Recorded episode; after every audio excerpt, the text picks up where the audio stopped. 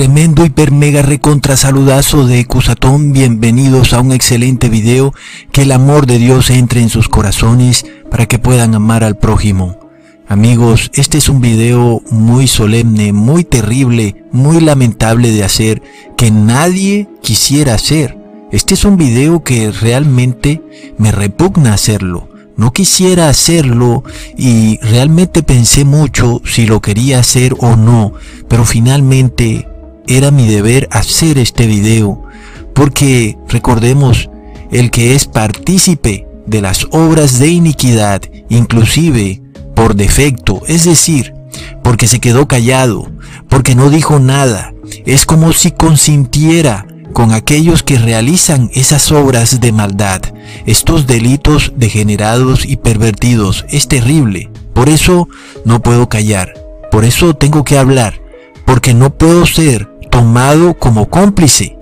Por lo cual, amigos, es necesario, es obligatorio hacer este video. Aunque tal vez me traiga muchos problemas. Tal vez sea un video que YouTube demonetice que tal vez no sea apto para sus anunciantes que son tan llenos de valores morales, si son los mismos que tienen al mundo tan degenerado. Sin embargo, esa es la hipocresía que se maneja en este mundo.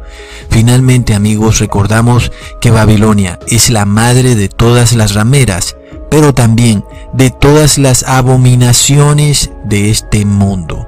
Y amigos, finalmente, Babilonia es una iglesia, es una iglesia que es aparentemente cristiana, pero que desafortunadamente se volvió ramera, se volvió idólatra, fornicaria, y esa idolatría es representada en la Biblia como una un adulterio, algo así como una mujer que quiere tener mil maridos al mismo tiempo.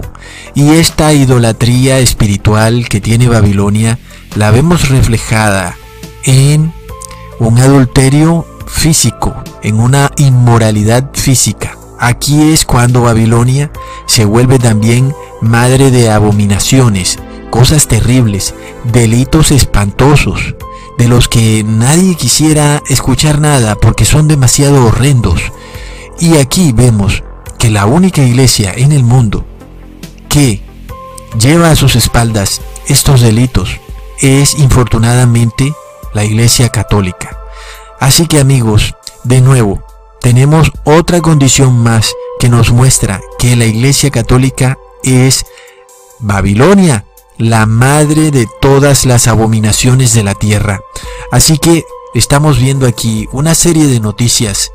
Están algunas en inglés o la mayoría en inglés y voy a tratar de traducírselas, de leérselas un poco porque son noticias realmente que debemos todos saber que no debemos dejarlas pasar desapercibidas. En esta noticia específicamente, se nos dice que el Papa Juan Pablo II murió hace cinco años. La multitud que abarrotó la plaza de San Pedro para su funeral clamó, Santo ahora. Sin embargo, mientras los fieles celebraban el aniversario de la muerte de Juan Pablo el Viernes Santo, se vio arrastrado al escándalo sobre el abuso infantil en la Iglesia Católica que ha enfrentado a su sucesor Benedicto XVI con la peor crisis de su reinado. Es muy lamentable, hablamos de 2.000 muchachos, amigos, Luego leemos esta noticia en Holanda. Los obispos católicos romanos en los Países Bajos dijeron el viernes que ofrecieron sinceras disculpas a las víctimas de abusos horas después de que un informe de una comisión oficial dijera que los funcionarios de la iglesia habían cometido abusos y habían fracasado en tratar adecuadamente las denuncias de abusos que afectaron a 20.000 niños en instituciones católicas. Es terrible amigos. Canadá confronta una amarga historia de abusos en escuelas residenciales. Esta mujer denuncia que fue retirada de la casa de sus padres en su resguardo indígena y llevada a una residencia católica estudiantil en donde fue abusada. Amigos, es terrible. Pero esto es lo que sucede con Babilonia. Caribú dijo que los misioneros católicos abusaron física y sexualmente de ella hasta 1979 en la institución Guy Hill en el este de la provincia de Manitoba. Luego vamos a Brasil, donde tenemos la triste noticia. La investigación del Vaticano informó que el 10% de los 17.000 sacerdotes de Brasil están involucrados en una conducta sexual inapropiada. 1.700 sacerdotes están acusados de violencia, orgías, uso de drogas en detrimento de los niños pequeños. Es decir, que en estos sitios donde hay niños que son orfanatos o escuelas se les da drogas a los niños para dormirlos y entonces son presa fácil de estos predadores. Otro informe estima que un tercio de los sacerdotes son homosexuales y luego para terminar de rematar, Suramérica se volvió en una especie de santuario para los abusadores. América del Sur se ha convertido en un refugio seguro para los presuntos abusadores de menores de la Iglesia Católica. Es tremendo todo este tipo de noticias, amigos.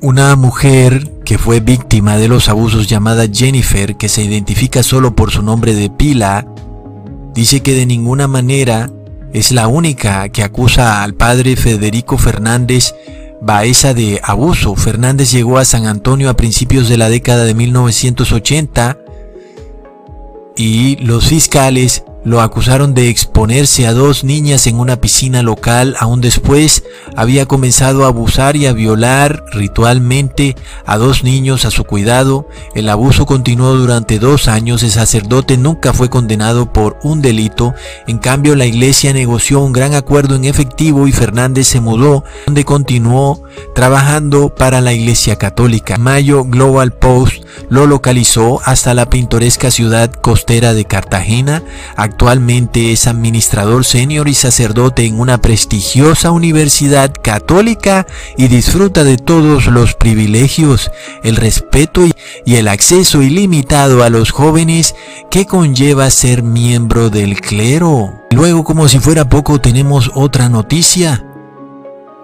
Los sacerdotes estadounidenses acusados de abuso tienen una segunda oportunidad en Suramérica. La Iglesia Católica ha permitido a los sacerdotes acusados de abusos en los Estados Unidos y Europa a trasladarse a parroquias pobres en América del Sur, según descubrió una investigación de Global Post, los periodistas confrontaron a cinco sacerdotes acusados en las mismas cantidades de países, Paraguay, Ecuador, Colombia, Brasil y Perú. Un sacerdote que se mudó a una parroquia pobre en Perú admitió ante la cámara abusar de un niño de 13 años mientras trabajaba en la diócesis de Jackson, Mississippi. Otro se encuentra actualmente bajo investigación en Brasil luego de que surgieran acusaciones de que abusó de niños, los cinco pudieron continuar trabajando como sacerdotes a pesar de las investigaciones penales o los pagos en efectivo a las presuntas víctimas. Todos disfrutan del privilegio, el respeto y el acceso ilimitado a los jóvenes que conllevan ser miembros del clero.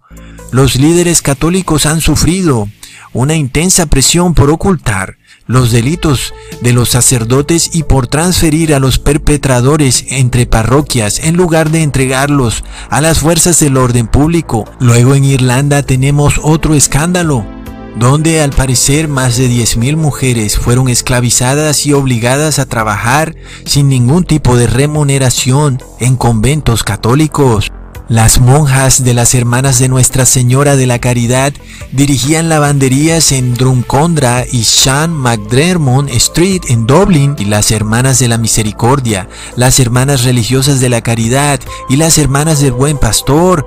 Durante 74 años, miles de madres solteras y otras mujeres fueron detenidas, principalmente en estas lavanderías industriales dirigidas por monjas. A cada reclusa que ingresó a las lavanderías se les cambió el nombre de pila y no se utilizó su apellido y se estima que al menos 988 de los enterrados en los lavanderos pasaron la mayor parte de su vida dentro de esas instituciones. Muy macabro amigos, eso me recuerda lo que viene para el mundo y esto que se muestra en esta película donde de repente hay un cambio en el orden político y de repente en el mundo se instaura una república fascista teocrática y la mujer de nuevo es tomada como esclava por esta gente que lidera esta república fascista que además es muy religiosa y la mujer es obligada a vestirse de una manera muy similar a la de las monjas. Y resulta que en estas lavanderías que existían en Irlanda, eh, eran ingresadas todas aquellas mujeres que de repente pasaban los límites de cierta moralidad. Por ejemplo, una mujer eh, bailó hasta muy tarde con su novio y fue denunciada ante la policía y la policía la capturó y fue enviada a uno de estos sitios dirigidos por estas monjas y ahí pues estas monjas tenían absoluto poder y control sobre ella. La mujer fue obligada a vestirse de gris y finalmente trabajó toda su vida en una de estas lavanderías. Finalmente, esto no es noticia falsa, estamos hablando de un periódico muy famoso llamado The Guardian, ¿ok? No tenemos un escándalo de abuso muy pero muy famoso en Filipinas que duró más de 20 años. Es decir, muchos niños abusados, amigos, es increíble. La Iglesia Católica de Filipinas se ha disculpado por el abuso sexual cometido por cientos de sacerdotes en los últimos 20 años. Luego, como si fuera poco, tenemos la masacre dirigida por el Vaticano en Ruanda, donde más de un millón de Tutsis fueron ejecutados por no profesar la religión católica. Y tenemos esta otra noticia. El ex ministro escocés Lord McConnell ha contado que lamenta que casi 10 años después de haber hecho una disculpa histórica a las víctimas de abuso infantil en Escocia, aún no ha habido reparación. En una entrevista con BBC Scotland, Lord McConnell dijo que no había habido absolutamente ningún progreso en las compensaciones para las víctimas y pidió al gobierno que haga lo correcto.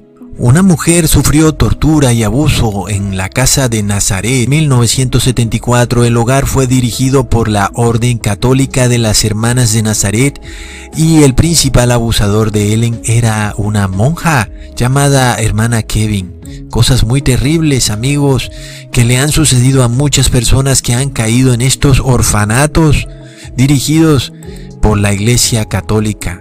Y recordamos también los miles de bebés que fueron robados durante la dictadura del general Franco en España.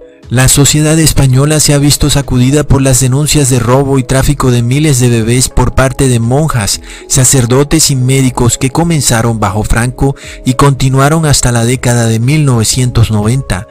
Conocí a Manoli Pagador por primera vez en Getafe, en un suburbio de clase trabajadora de Madrid.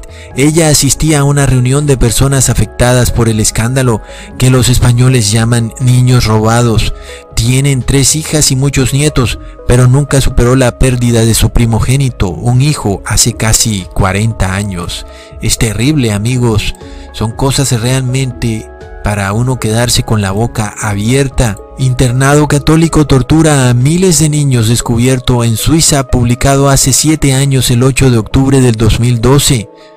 Son cosas realmente para revolverle el estómago a cualquiera, pero infortunadamente esta es otra de las características que nos permiten reconocer quién es la madre de todas las abominaciones de la tierra descrita específicamente en el Apocalipsis que al parecer millones de católicos no pueden entender quién es a pesar de que está vestida de púrpura y escarlata. Sin embargo, hoy en día tenemos aún peor otra de sus características más horrendas amigos, y son abominaciones cometidas por ella a través de la historia. Es terrible. Miles de niños fueron víctimas de violencia y abuso en internados católicos en Suiza hasta la década de 1970, según un estudio que denuncia las prácticas sádicas que se asemejan a tortura. Siempre hubo miedo increíble, miedo, miedo, miedo, recordó un exalumno de un internado católico Luego tenemos las terribles masacres realizadas por el Vaticano y los cruzados. Aquí tenemos el 22 de julio de 1209, la masacre de Bessières. Mádenlos a todos, que Dios los salve. Era lo mismo que le decían a Jesucristo, ¿no? Si Él es el Hijo de Dios, que Dios lo salve. Y asimismo le han dicho a todos los que no profesen la religión del Imperio Romano. En este caso, las personas que habitaban en Béziers profesaban mm, el catarismo y bueno, Roma no recibía diezmos de parte de esta ciudad. Y lo que sucedió fue que la ciudad fue completamente arrasada y destruida. Es la gran masacre de los cátaros, amigos. Y luego tenemos la gran masacre de Bartolomé o San Bartolomé. Recordemos que sucedió en 1572 y era una ciudad donde los protestantes fueron de alguna manera engañados. Supuestamente iban a vivir en paz en una ciudad de mayoría católica y que supuestamente vivirían todos juntos en paz.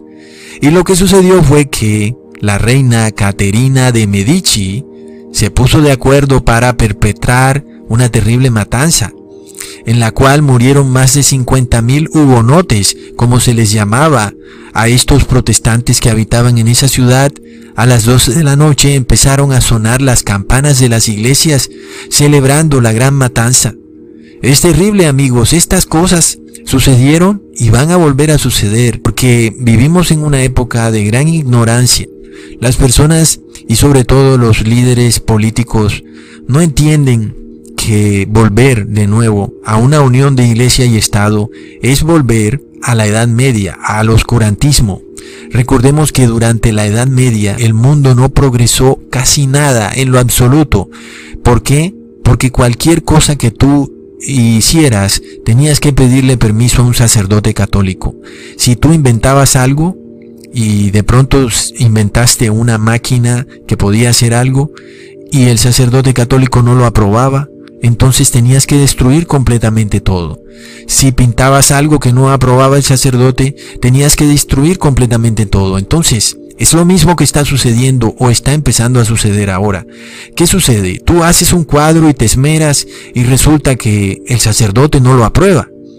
Hoy en día lo estamos viendo con YouTube. Tú haces un video, te esfuerzas, te esmeras y YouTube no lo aprueba. YouTube lo demonetiza y lo que sea te lo refunde en el cajón de los videos olvidados. Y bueno, ¿y qué fue? Simplemente perdiste todo tu esfuerzo. Un video que podía haber llegado a 500 mil vistas, de repente solamente llega a 2 mil vistas. Hmm. Ya sabemos cómo está eso. Es la Inquisición que viene. Es de nuevo el mundo volver a la Edad Media, al oscurantismo. La masacre comenzó en la noche del 23 al 24 de agosto de 1572, dos días después del intento de asesinato del el almirante Gaspar de Coligny el líder político y militar de los hugonotes, el rey ordenó el asesinato de un grupo de líderes hugonotes, incluido Coligny, y la matanza se extendió por todo París. Durante varias semanas, la masacre se extendió a otros centros urbanos y al campo. Las estimaciones modernas para el número de muertos en Francia varían de 5.000 a 30.000. Y sabemos que obviamente no pudieron haber sido 5.000 personas, porque ellos mismos están diciendo que fue una matanza en varias ciudades y en el campo. Entonces realmente tuvo que ser algo muy horrendo. Sin embargo, amigos, imagínate que tú estás en tu ciudad y que, bueno, de repente tu ciudad es cerrada. Nadie puede entrar ni salir de tu ciudad y de repente empiezan a separar a las personas, los que creen en tal religión y los que no creen. Y de repente empieza una matanza y es parte de lo que vamos a ver muy pronto en el mundo y será como empiecen a perseguir a los verdaderos cristianos. Estas cosas se van a repetir perfectamente porque el mundo repite su historia. Luego tenemos el papel de la Iglesia Católica en una gran matanza ocurrida en Yugoslavia. Es una terrible matanza, amigos, realmente es algo muy pero muy terrible pero sabemos que la Iglesia Católica ha estado detrás de todo dictador fascista, de todo dictador eh, que de alguna manera ha perseguido a un grupo de personas por sus creencias políticas y las ha torturado, ahí está la Iglesia Católica. Durante la Segunda Guerra Mundial en Yugoslavia, los sacerdotes católicos y clérigos musulmanes fueron cómplices dispuestos en el genocidio de la población serbia y judía y romaní de las naciones. Hora de enfrentar el holocausto oculto de Croacia finalmente. El Ustashi asesinó a más de 30.000 judíos, el 75% de la comunidad judía de antes de la guerra del país. Tremendo. La mayoría de nosotros conocemos campamentos como Birnek, Daku, Treblinka, Bergen, donde los alemanes y sus secuaces masacraron a millones de inocentes, pero ¿cuántos de nosotros hemos oído hablar de Jasenovac o de los horrores perpetrados por los fascistas croatas, conocidos como Auschwitz de los Balcanes? Era la red de campamentos más grande establecida por el Estado Independiente de Croacia. Hitler asignó la tarea de gobernar Croacia ante Pavelic, jefe del movimiento fascista Ustashi, que prometió liberar al país de serbios, judíos y otras minorías, siguiendo los pasos de los alemanes. Ahora, ustedes saben, donde haya fascismo, ustedes saben que ahí va a estar la Iglesia Católica. Donde haya fascismo, amigos, siempre estará la Iglesia Católica. Esta es otra noticia relacionada con lo mismo. La Iglesia Católica Aquí vemos el Vaticano, el cual trata de ocultar lo que ocurrió en Croacia, pero siempre que haya fascismo, amigos, ahí va a estar el Vaticano, porque ellos son fascistas. Hace 14 años el gobierno de Estados Unidos desclasificó el informe La Vista, un informe del alto servicio secreto de Estados Unidos que documenta el papel del Vaticano para ayudar a escapar a numerosos criminales de guerra nazis de alto rango, entre ellos Pavelic, líder fascista de Croacia en tiempos de guerra, comandante de Treblinka, Edward Roxman, el carnicero de Riga, Klaus Berby, el carnicero de Lyon, SS General Walter Ruff, inventor del camión de gas móvil, Adolf Eichmann, arquitecto del holocausto y decenas de miles de otros. Aquí vemos a Alemania también admitiendo haber esclavizado a miles de niños y obviamente todo esto se hizo a través de orfanatos católicos. Es terrible y luego también tenemos escándalos de abuso que ocurrieron también durante el papado de Benedicto XVI. Bueno amigos, este video duraría tal vez 5 horas, yo no sé, tal vez todo el día. Así que bueno, para darle final a esto amigos, hasta pronto y les recuerdo que colaboren con este ministerio. Hasta pronto.